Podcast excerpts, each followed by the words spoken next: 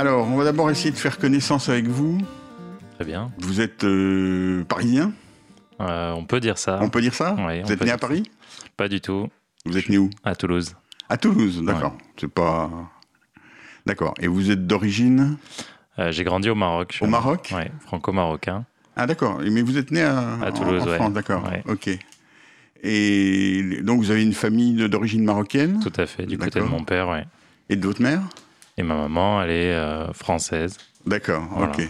Donc vous êtes un, un- un bon produit euh, Un mixte. mix. Voilà. Voilà, très bien. Euh, Alors à Toulouse, vous êtes né, euh, vous avez fait vos études. euh, Non, c'est là que ça se complique. Oula, Quand on me demande d'où je viens, en général, je demande à la personne Tu veux savoir quoi Où est-ce que je suis né Où est-ce que j'ai grandi? Ouais, bah, c'est un peu tout ça. Ouais, hein, c'est bon, pour savoir, c'est aussi pour savoir quand est-ce que vous avez découvert le vélo et tout ça. Ouais. c'est- un peu tout ça, ouais. Donc j'ai grandi à Toulouse. Ouais, Et à 4 ans, j'ai débarqué au Maroc en camping-car. voilà. Voilà. Et euh, mon papa était mécanicien. Ouais, Et il a ouvert son, son garage euh, au Maroc à l'époque. D'accord, on peut dire que j'ai grandi dans le cambouis et dans la crasse. d'accord. Même si c'était un garage auto, ouais, j'ai Mhm. un peu baigné dans la mécanique euh, dès le début. Ah, d'accord. Voilà. Et vous avez fait, quoi comme études alors? Ben, comme quoi, Sciences Po, ça mène à tout. Hein. Donc vous avez fait Sciences Po. Ouais. D'accord. Le dernier, dernier diplôme, c'est un master en relations internationales. Donc vous n'êtes pas tout à fait dans la carrière que vous. Ouais, c'est un peu un parcours euh, atypique, si on peut dire. Moi, ça Mhm. m'a plu. Hein. J'ai pas fait Ouais. les études parce que parce qu'on l'avait décidé pour moi ou parce que euh, ça me plaisait. Hein. Hmm Mais euh, j'ai toujours été attiré pendant toutes mes études. euh, pa- partout où j'allais, je montais des, des petits ateliers d'autoréparation Ah bon à vélo, ouais, en parallèle. Et plus j'avançais dans mes études euh, intellectuelles, on va Ouais. dire, plus je me disais c'est quand même difficile de concilier euh, quelque chose de très manuel, très concret euh, comme le vélo ou la mécanique vélo, et en même temps des études assez théoriques euh, comme les relations internationales. D'accord. Alors, c'est quoi la, la première, euh, votre première occupation euh, dans ce, enfin, professionnelle dans ce- Professionnel, Ouais. euh, dans le vélo, Oui. c'est celle que j'occupe actuellement. D'accord. Donc, on l'a pas encore dit. Donc, Non. vous êtes, vous travaillez chez Solicycle. Tout à fait. D'accord. Alors, donc, depuis combien de temps? Ça va faire maintenant plus de trois ans. D'accord. Et ça vous plaît? Ça me plaît énormément. D'accord. On, on va essayer de, de dire. Alors, Solicycle, c'est quoi Alors, Solicycle, en fait, c'est des ateliers vélo solidaires Hmm. qui sont sous la houlette euh, d'une association qui s'appelle Études et Chantiers. Alors, c'est quoi la relation entre Solicycle et Études et Chantiers? Ça. Alors, Études et Chantiers de France, c'est une association régionale, D'accord. une, association d'éducation populaire, Hmm.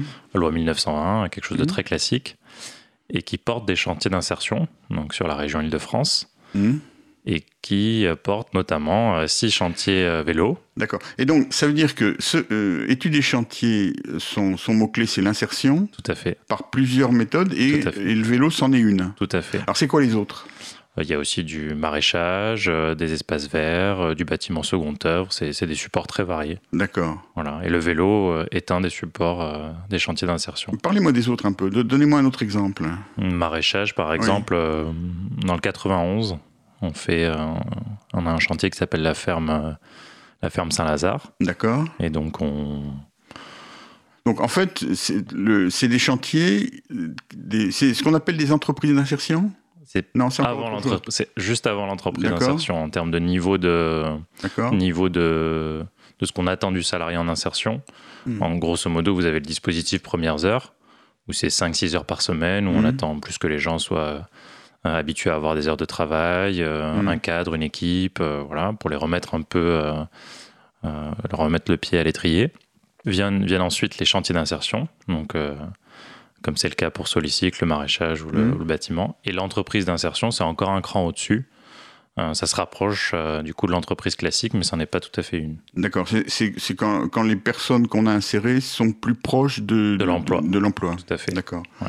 Alors, tout ça, ça fonctionne avec des subventions En grande partie, oui. hmm, Oui. d'État D'État, de la région, des du département, de l'Europe. C'est plusieurs, euh, plusieurs, euh, plusieurs étages de, de subvention. Donc chaque fois, il y a des montages financiers à faire Très euh, compliqué, qui ouais. sont compliqués. Ouais, ces dernières du temps années. Beaucoup de temps, un peu. Enfin, c'est en termes de pour l'euro que vous allez gagner, le, le temps et l'énergie que vous allez y passer, des fois, euh, c'est presque absurde. Et ça pourrait être plus simple ou? Ça pourrait, en tout cas, moi, ce que de mon jeune âge, ce qu'on me dit, c'est que l'insertion il y a 20 ans, c'était pas pareil, au sens où c'était plus simple? c'était plus relax, on va Mhm. dire. On avait moins cette, cette injonction à produire, justifier. euh, on- là, on se rapproche d'un modèle, euh, d'un modèle en- entreprise au sens où on a des comptes à rendre. Mhm. Donc c'est pas des actionnaires, hein. Mais c'est des, euh, soit des commanditaires, soit des, des institutions qui nous subventionnent et qui attendent de nous que voilà, chaque euro qu'on nous donne, il faut qu'on Mhm. le, le justifie. Mais c'est pas normal qu'il y ait des contrôles, c'est mais pas ça, normal. ça pourrait être plus simple. Ça pourrait être plus simple et ça pourrait être plus stable, si je puis dire. Parce que de- Ah oui, ça veut dire que chaque année, vous êtes obligé de revenir. les et- budgets sont, Mhm. sont très très flous. Enfin, on, on connaît euh, le budget, puis un mois plus tard, on a une mauvaise nouvelle, puis deux semaines après, on a une bonne nouvelle. Donc ça fait des, des grandes, euh, des grandes oscillations. Donc c'est compliqué de s'organiser sur une année avec des équipes, euh, avec du matériel. On, on alors, en tant qu'association régionale, on a quand même de gros moyens, il faut le dire. Mhm. On a un budget à plus de 5 millions d'euros à l'année, Mhm. euh, 54, je crois, salariés permanents. Ah oui, c'est quand même. Voilà, plus de 250 salariés en insertion, donc c'est une grosse structure. Là, vous parlez de Solicycle. Hein Je parle d'études et chantiers. non, ah, études et chantiers, Ouais, pardon. Oui. Études et chantiers. Solicycle, euh, il y a un peu moins de salariés permanents Mhm. dédiés à ça, mais c'est quand même une grosse structure. Donc on nous rétorque souvent, ah, vous avez des problèmes de riches. Euh, oui, ben, en attendant, on- à l'échelle de ce qu'on fait, euh, oui, c'est des Qui, problèmes qui vous dit ça d'autres d'autres assos plus, associations. plus- plus Ah oui. bénévoles, Oui, oui. plus, plus, plus bénévoles, plus militantes, on va dire. Oui. Nous, effectivement, on touche énormément de subventions, on a énormément de moyens, mais on a aussi énormément, entre guillemets, de travail. Enfin, le, ça va en face aussi. Et en plus, vous remplissez un rôle euh, social important Ouais. que Ouais, à, bas, à bas prix quand même pour la société d'une certaine manière. tout hein. à fait. On peut dire ça Ouais, comme ça. On peut, ouais, ouais, tout à fait. On se bat aussi pour euh, faire reconnaître ça. C'est-à-dire qu'on remplit pas, enfin, on fait pas seulement de ce pour quoi on est payé, c'est-à-dire euh, réparer des vélos, euh, Mm. restaurer un mur euh, ou cultiver des légumes, mais aussi tisser du lien social, remettre les gens au travail, les, les réinsérer en fait. Mais globalement, c'est reconnu quand même ce, C'est reconnu, cette tâche. hein. c'est reconnu, mais l'insertion, moi, de, du peu que j'en sais, puisque je suis, je suis jeune et nouveau dans la profession, Mhm. Euh, l'insertion est un secteur qui bouge beaucoup, euh, les réformes se succèdent, Mhm. et c'est compliqué, euh, c'est difficile à gérer. mon directeur vous en parlerait mieux, il a travaillé pour le, pour le FSE, donc il, est aussi, il a C'est quoi le FSE le Fonds social européen, ouais. donc il a été aussi de l'autre côté de la barrière, si je puis D'accord, dire, ouais. donc du côté des, des gens qui donnent de l'argent. Mhm. Et il sait à quel point c'est compliqué de, de rendre des comptes et d'avoir cette incertitude en fait. Mhm. On peut avoir, comme je vous disais, une bonne nouvelle. euh, ah, c'est bien, on a 200 000 euros qui sont tombés. Et puis deux mois après, on vous dit, bah non, en fait, la formation, cette année, on ne va pas pouvoir la financer. Mhm. Donc tout ce que vous aviez prévu pour vos salariés en insertion, bah, il va falloir vous, vous débrouiller autrement. Et ça se répercute. euh, En, en faire moins ou trouver d'autres sources. c'est ça. D'accord. Donc c'est toujours, on va dire, à flux tendu. On va marquer une pause.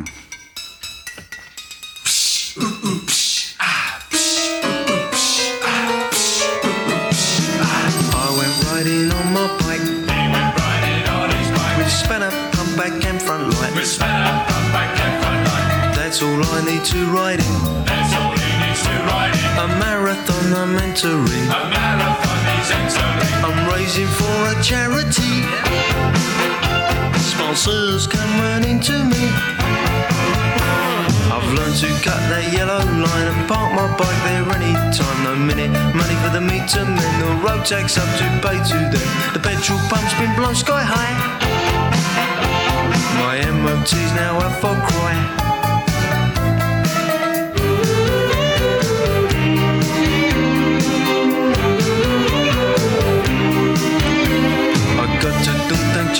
Week, but you're not silly, believe in me. We sold our car you skipped the fine. Ten pound I found I couldn't find. Oh no, you don't call Morris.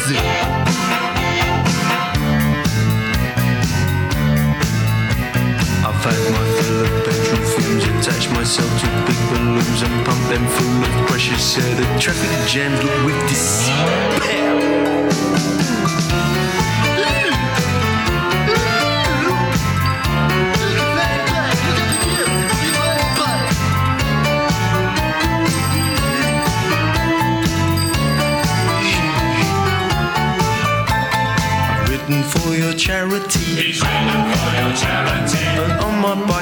To see. And on his bike he longs to see. Pedal pushes at a mellow pace. Pedal pushes at a mellow pace. With direction simple to With trace. direction simple to trace. I hope we get that extra change. Build that child's broken wing. I've learned to ride your yellow line and park my bike there anytime. No minute money for the meter men or bike tax up to pay to them. I've been riding treetop high. Insurance is by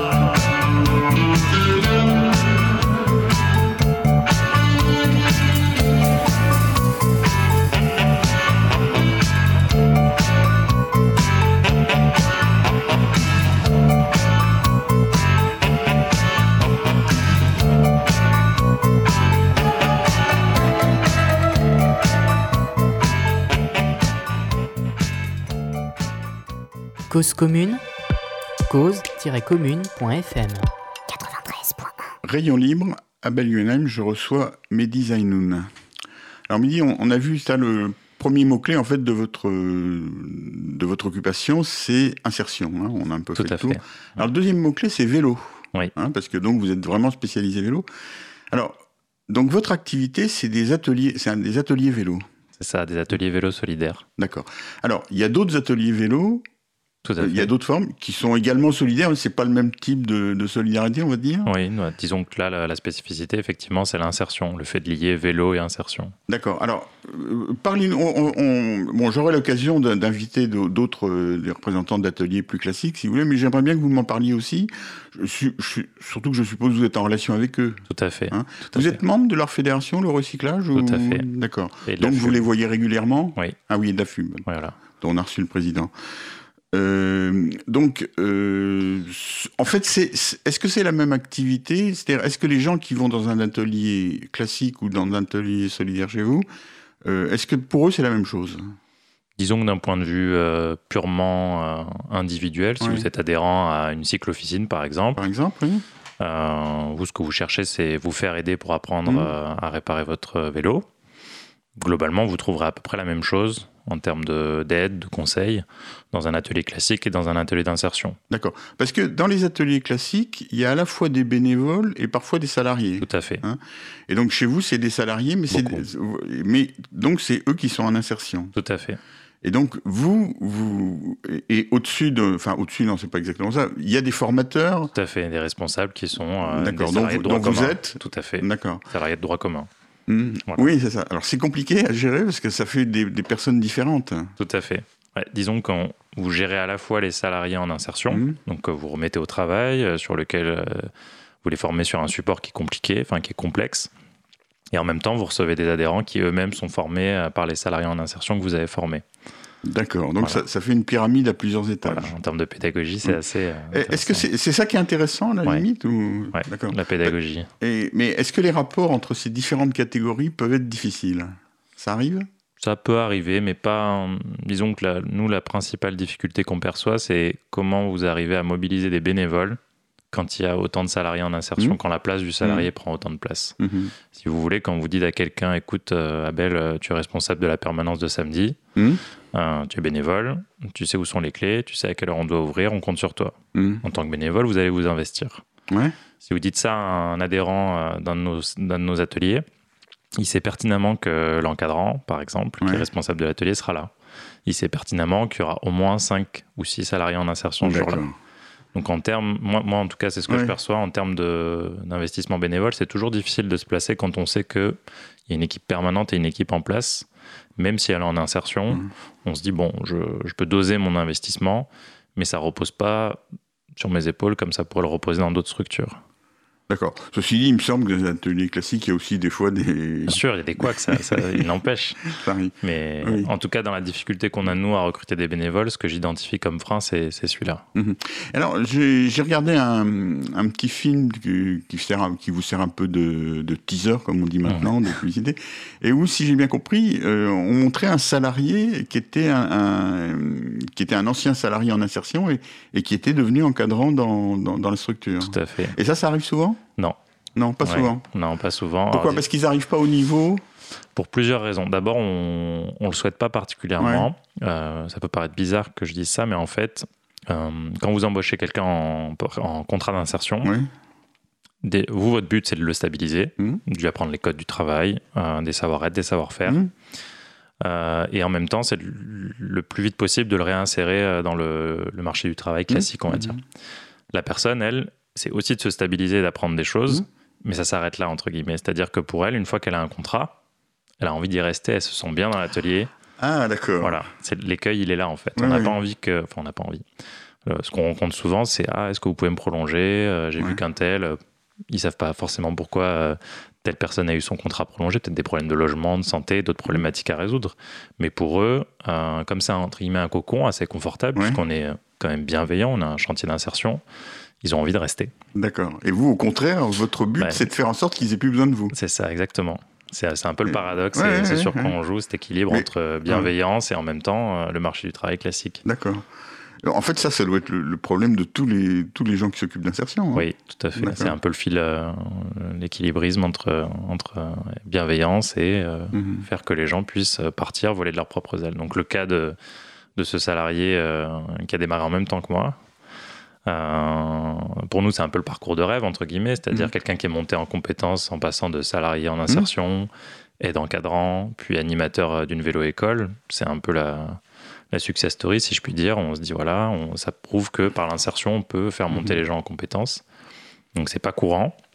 Et en même temps, c'est pas forcément ce, que, ce qui est, ce qui est Oui. souhaitable pour tout le monde. C'est ça, et vous, vous souhaitez en fait que ça leur permette de s'adapter au monde du travail Tout- en général et pas forcément euh, de, de se retrouver chez vous Exactement.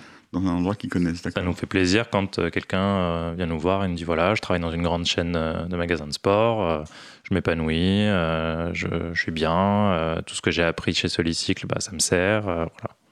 D'accord.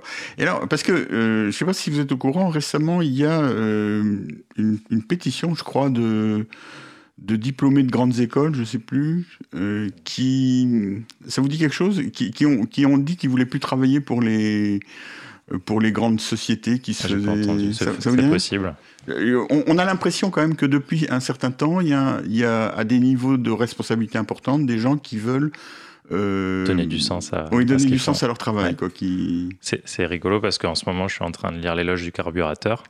Non, ça me dit rien. Ouais. apparemment qui est donc je traîne un peu sur les listes de diffusion euh, entre Ouais. réseaux justement Oui, recyclage j'imagine au que- et à un moment quelqu'un parle de ce livre l'éloge du carburateur comme si c'était une référence je me dis tiens moi je n'en ai jamais entendu parler euh, le titre me, me dit enfin ça, ça, m'évoque euh, qu'est-ce que qu'est-ce que c'est? Je vais voir je vais voir et je lis le résumé et c'est effectivement quelqu'un un américain qui travaille dans un dans une grande institution à Washington Hum. il avait fait des études longues études Et au bout de six mois, euh, donc il est directeur dans cette institution. Au bout de six mois, il a tout lâché pour ouvrir son magasin de réparation de vélos, Mhm. non de moto, pardon. Mais voilà, il s'est Oui. dit, euh, je vais mettre les- Personne n'est parfait. Exactement. Mais le- Oui, oui. l'exemple reste, reste ouais. valable. En fait, la théo, enfin, le- sa thèse, c'est un essai. La thèse qu'il défend, c'est euh, on s'enrichit de manière intellectuelle en faisant des choses avec ses mains. Enfin, le- c'est le travail manuel qui vous Mhm. enrichit. Et si on vous met derrière un ordinateur euh, toute la journée à remplir des cases, c'est un travail dit intellectuel, Mhm. mais en fait, c'est très pauvre intellectuellement. euh, c'est- c'est- ça vous enrichit, euh, enfin, ça peut l'être en tout cas. Ouais. Là, je suivrai pas, moi. non, je pense qu'on peut s'enrichir pareil de... Exactement. dans Lui, un travail il- intellectuel. Il, hein. il veut Ouais. prouver que Mm. justement, on- c'est en faisant des choses, en essayant de comprendre des choses Mhm. avec ses mains, ou en tout cas avec euh, pas que en liant l'esprit et le corps, que justement on peut on peut s'épanouir. C'est drôle parce que moi, je suis pas de la même génération que vous, mais ça me rappelle quand même les 68 arts qui allaient à, à la campagne pour euh, Ouais, un- en usine ou à la campagne sources, pour euh, ouais. justement. c'est- En tout cas, lui, il le théorise. Alors, il s'amuse aussi à déconstruire euh, comment les cours de technologie ont été. euh, donc, d'un côté, on voulait ouvrir les classes ouvrières euh, aux, aux filières professionnelles pour tout de suite voilà, les formater au travail manuel, mais au travail manuel un peu machinal, donc pas du tout enrichissant et épanouissant. Et de l'autre, euh, où on faisait découvrir aux classes, aux classes plus aisées euh, la, la technologie, mais au sens, on fait un peu de manuel, mais le plus gros, ça restera de l'intellectuel. C'est toujours bien de savoir Mhm. euh, quelques petits trucs manuels, mais ça sera à côté. Donc, il s'amuse euh, vraiment à déconstruire tout ce qu'on. comment le- les cursus scolaires ont été construits et comment c'est en fait un, un instrument social de un tel travail qui est dit intellectuel et, et noble et tel travail qui est dit manuel et plutôt euh, de basse besogne, entre guillemets. Mhm. On va marquer une deuxième pause. 1966, mini jupe et pop music, Twiggy, Flana, Carnaby et Zazie part dans la nuit. Zazie fait de la bicyclette, bicyclette, bicyclette. Zazie fait de la bicyclette, bicyclette, bicyclette la nuit. En 1966, Mott et Rocker se défient. Les beatniks roulent sans souci et Zazie part dans la nuit. Zazie fait de la bicyclette, bicyclette, bicyclette.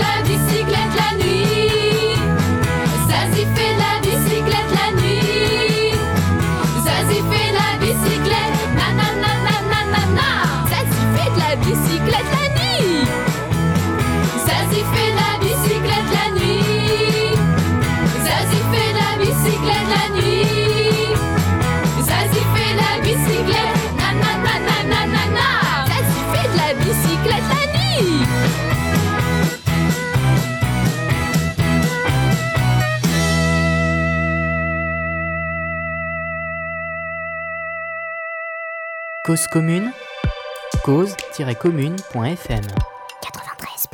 Rayon libre, à Belguenheim, je reçois Mehdi Zainoun.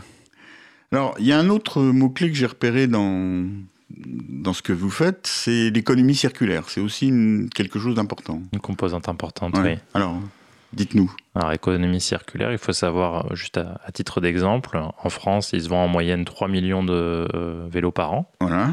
A la moitié qu'on jette. Hmm. Voilà. C'est juste un petit chiffre euh, en passant. Et, et donc, euh, vous, votre, votre, votre but, c'est aussi d'essayer d'en récupérer un maximum. C'est ça. D'éviter que donc ils dorment trop longtemps dehors Hmm et qu'ils s'abîment. De les récupérer peut-être avant la déchetterie, parce que quand vous récupérez un vélo en déchetterie, il a déjà une- un lourd passif, si je puis dire. Et donc faire Donc alors comment vous les récupérez alors? Alors le, le plus souvent, euh, le, le don le plus courant, c'est le particulier qui vient euh, Bonjour, je vous donne ce vélo, j'en ai plus besoin.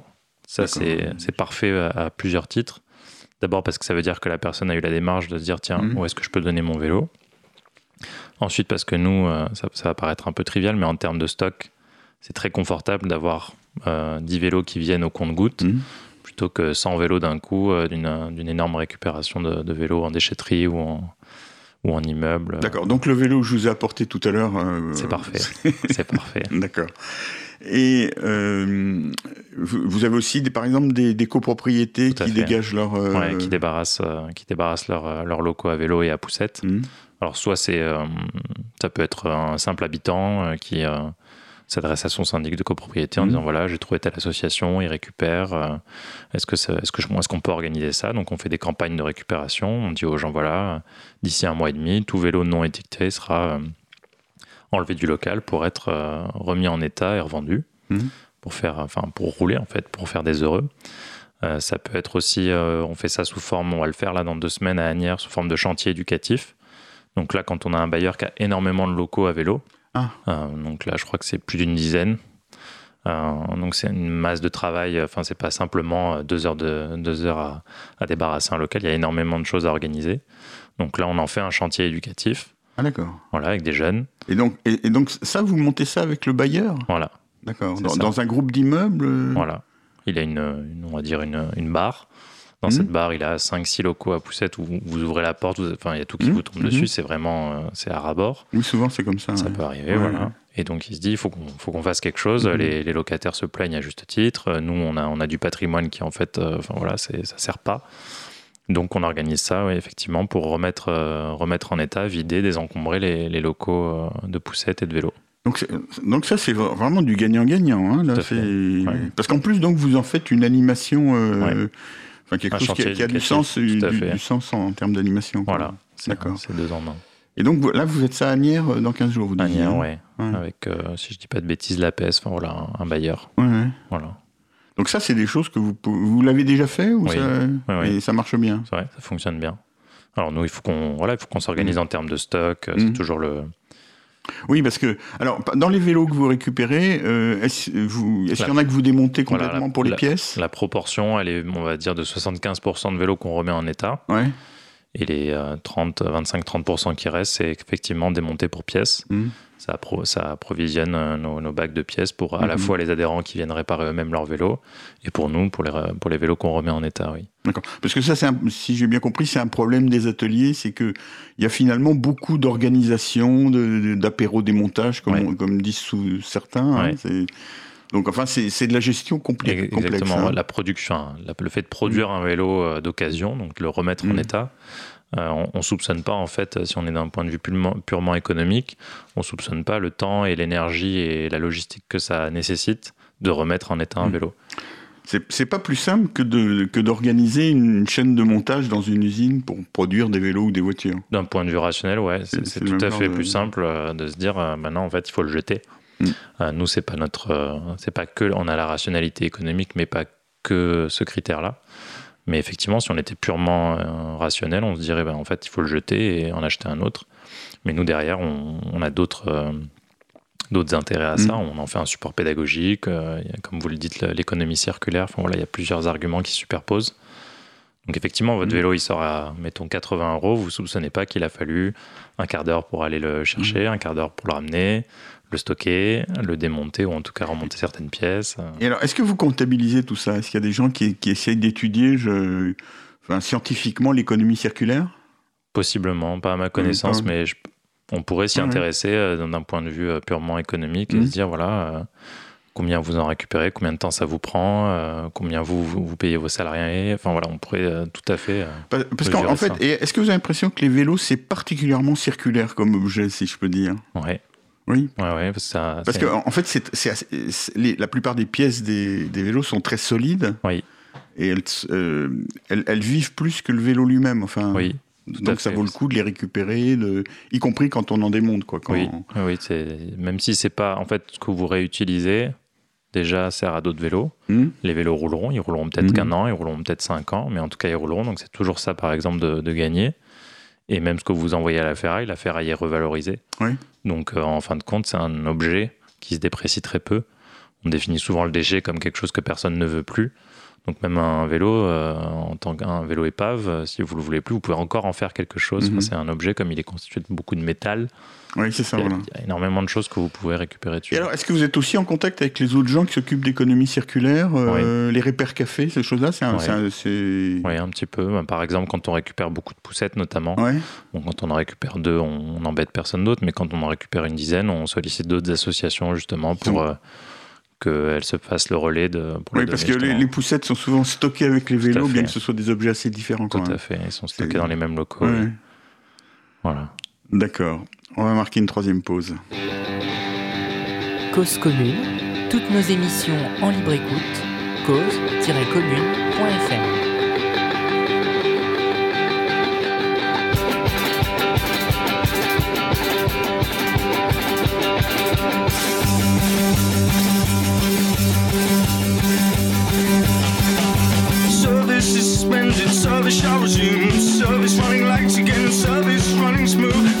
So lonely with these feelings of mistrust because the monster in the cupboard has made us feel we must. Spot the train, train, spot a hole. Spot the train, spot the monster.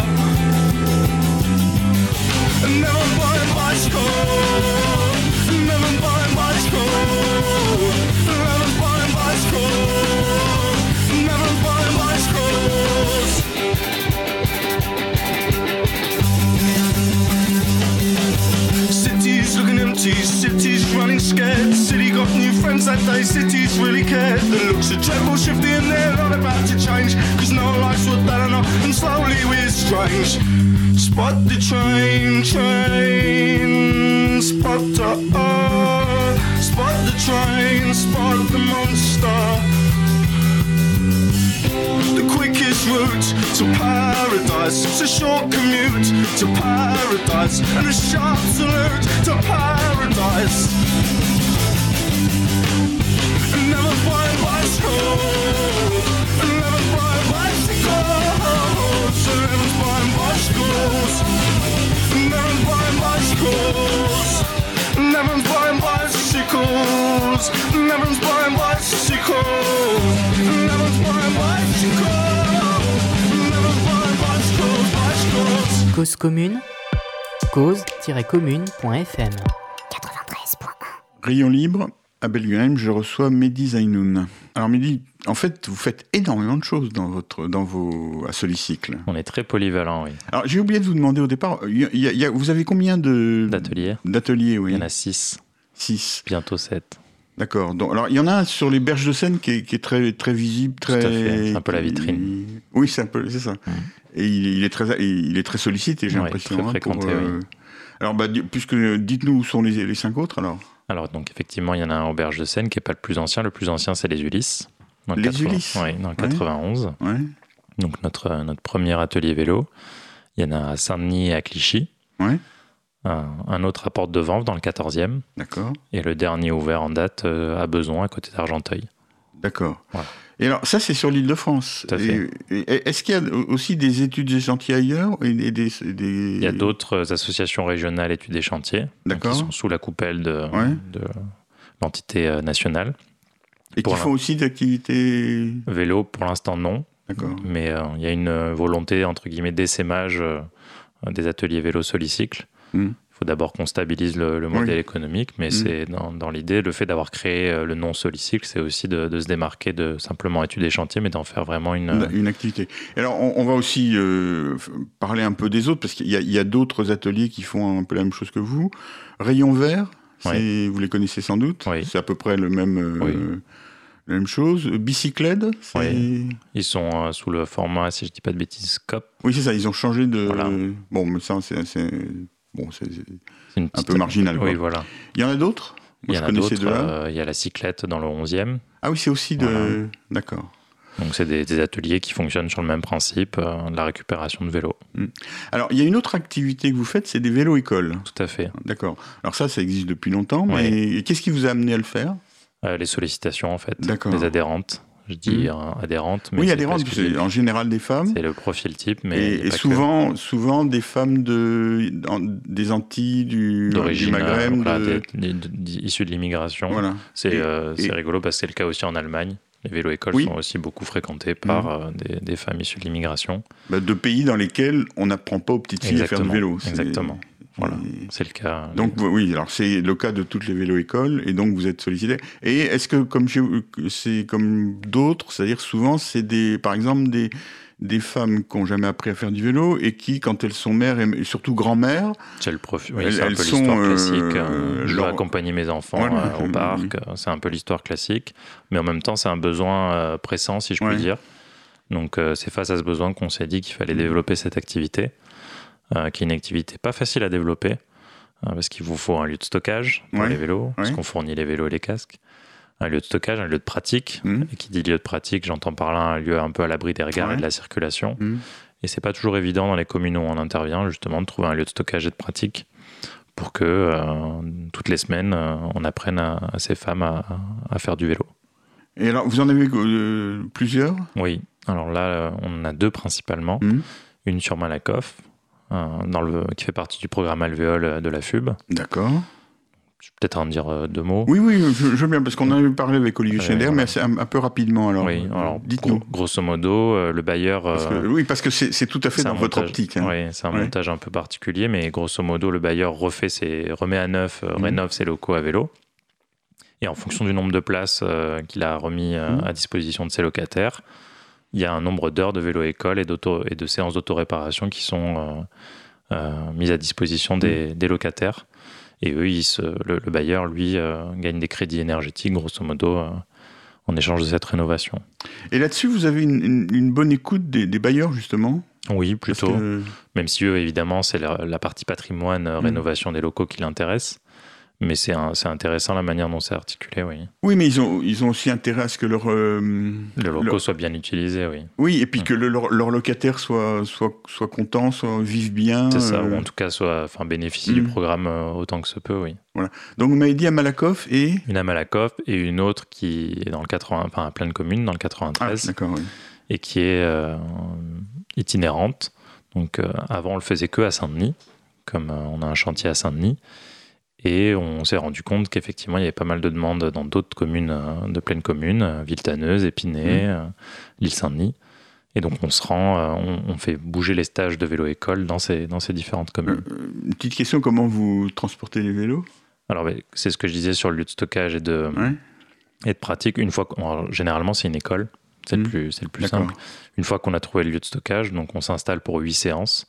Donc soit on les emmène en triporteur et remorque, soit on les dépose euh, en camion. Mais euh, autant que faire se peut, on le fait en, en triporteur et camion. C'est pas toujours possible. Ouais, ouais. Euh, on préfère, on préfère forcément le triporteur et, le- et la remorque, mais pas toujours. Et après, les vélos restent sur place pendant huit semaines. Et toutes tous les samedis matins, par exemple, les, les apprenantes viennent pratiquer euh, le, le vélo. D'accord. Donc, euh, on va revenir à vous un petit peu, Mehdi. Vous avez fait des études euh, assez élevées qui, qui vous auraient mené euh, Alors, vers des postes de responsabilité politique. Ouais, on fait dire ça. D'accord. Euh, Est-ce que vous voyez continuer dans la- le- là où vous êtes Oui. ou donc par exemple prendre des responsabilités éventuellement plus importantes si on vous les propose ou- Pourquoi pas, oui. C'est ça. Mais Bon. vous n'avez pas envie de retourner dans le. Non, pas du D'accord. tout. Je suis très bien là où je suis.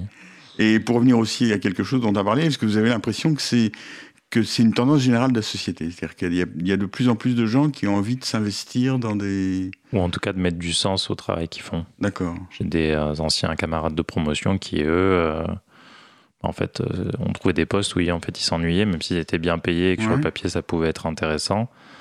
En fait, Vous voilà. avez un ou deux exemples, sans, sans citer les noms, mais de. Oui, qui travaillait, euh, une amie qui travaillait à Est ensemble, Oui, c'est une. une communauté d'agglomération, Oui. Euh, donc qui était plutôt bien payée pour un premier poste, Ouais. euh, plus de 2500 euros, je crois. Donc pour un premier poste, poste à une sortie d'école, c'est plutôt honnête. Mais euh, en 35 heures, en fait, elle, euh, le matin, elle arrivait, elle avait l'impression qu'elle avait en une heure et demie fait le tour de, fait le tour de sa journée, en fait. Mhm. Qu'elle n'avait pas de marge de manœuvre, pas de. C'était frustrant, en fait. Mhm. C'est frustrant. Et au bout d'un an, elle a, à force d'arrêt maladie, elle a, elle a lâché ce poste. Et donc, euh, donc ça s'appelle apparemment le bore out, donc Oui. le burn-out version oui, ennui. Oui, oui, c'est ça. oui, ça. On s'ennuie en fait dans sa Alors, fonction. comment elle s'en est sortie alors? Là, pour l'instant, elle cherche encore. Ah, elle s'en est Elle pas sortie. encore, Je croyais que encore, vous... ouais. Mais D'accord. en termes de tendance de fond, euh, J'a- J'avais envie de terminer sur, sur une un, note un- positive. oui. Vous n'avez pas un cas de succès plutôt de... un cas de succès. Non, il n'y a, que le mien qui, qui me fait rire à chaque fois parce que les gens me disent Mais qu'est-ce que tu as fait comme étude? C'est- c'est- À chaque fois, les gens vous posent la question. Quand ils vous voient Mhm. donner des conseils mécaniques, ils vous disent Mais où tu as appris à, réparer des vélos?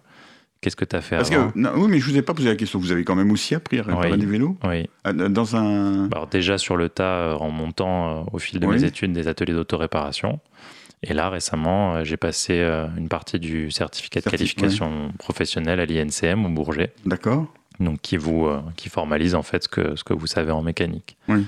Alors une note positive, j'ai un collègue qui est parti à la retraite là récemment, il, est, il a passé plus de 30 ans dans le vélo. Et ben même au bout de 30 ans, euh, il apprenait des choses. Oui, oui. C'était un peu notre Bible. Mais euh, donc c'est un peu désespérant, on se dit qu'on n'a jamais fait le tour, mais euh, d'un autre côté c'est plutôt Oui. rassurant, on se dit que c'est un métier, ou en tout cas il y a un domaine où on s'en- on s'ennuiera jamais. On croise toujours des, des vélos qu'on ne connaît pas ou des, des problématiques qu'on qu'on n'a pas encore explorées. Donc c'est toujours enrichissant. D'accord, mais on va terminer sur cette réflexion qui me paraît intéressante. Euh, à Rayon Libre, je recevais Mehdi Zainoun. Merci. Merci.